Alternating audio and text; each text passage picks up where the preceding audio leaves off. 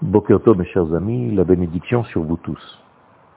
Nous avons amorcé le sujet concernant Yosef et aujourd'hui nous allons commencer à parler de la dispute entre Yosef et ses frères. Vous pouvez imaginer que si la Torah nous raconte cette dispute, elle ne vient pas nous raconter une histoire banale de jalousie entre les frères.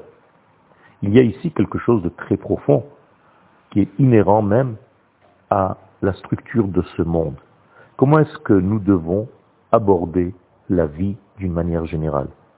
Est-ce que nous devons être comme Yosef? Est-ce que nous devons être comme les frères de Yosef? Qu'est-ce que nous devons faire? Yosef accuse ses frères de ne rien faire pour le monde de la matière. Il leur dit, vous n'êtes que des esprits, vous ne vous préoccupez pas du monde matériel. Et d'ailleurs, cela apparaît dans ses rêves. Il voit que le blé qu'il représente est droit, alors que tous les autres sont inclinés. Même les frères en veulent à Yosef de leur côté. Ils lui disent, toi, tu es comme le Pharaon, c'est-à-dire tout ce qui vous intéresse, c'est le monde de la matière. Alors que nous, les frères, nous sommes là pour dévoiler la spécificité de notre nation Israël. Et toi, tu ne t'occupes que de ce monde, des problèmes de ce monde, de la politique de ce monde. Ce n'est pas notre rôle, mon cher frère. C'est le rôle des nations.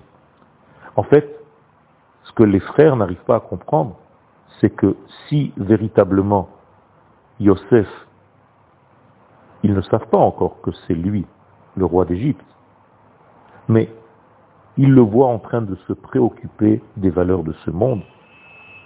Ils ont l'impression que leur valeur, celle d'Israël, va se perdre parce que le monde entier se préoccupe, ne se préoccupe que des valeurs de ce monde.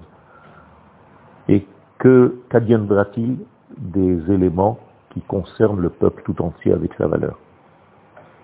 Bien entendu, vous avez compris que ni l'une ni l'autre de ces façons de faire est la bonne.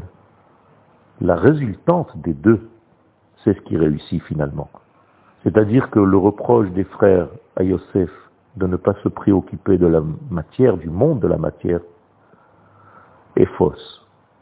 Est-ce que Yosef dit à ses frères, vous, vous êtes que au niveau de l'esprit Ça aussi, c'est faux.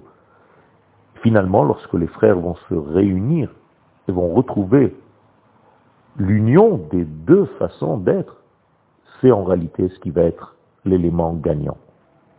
Autrement dit, nous devons bien entendu savoir qui nous sommes, retrouver notre identité, notre spécificité Israël, mais ne jamais oublier que toute cette lumière que nous recevons, c'est pour que le monde aille mieux, pour que le monde guérisse de tous ces maux. Et donc, la partie de Yosef est nécessaire aussi. L'union des frères qui aura lieu à la fin du livre de Bereshit est en réalité l'union des deux façons de travailler, d'œuvrer pour améliorer la création tout entière.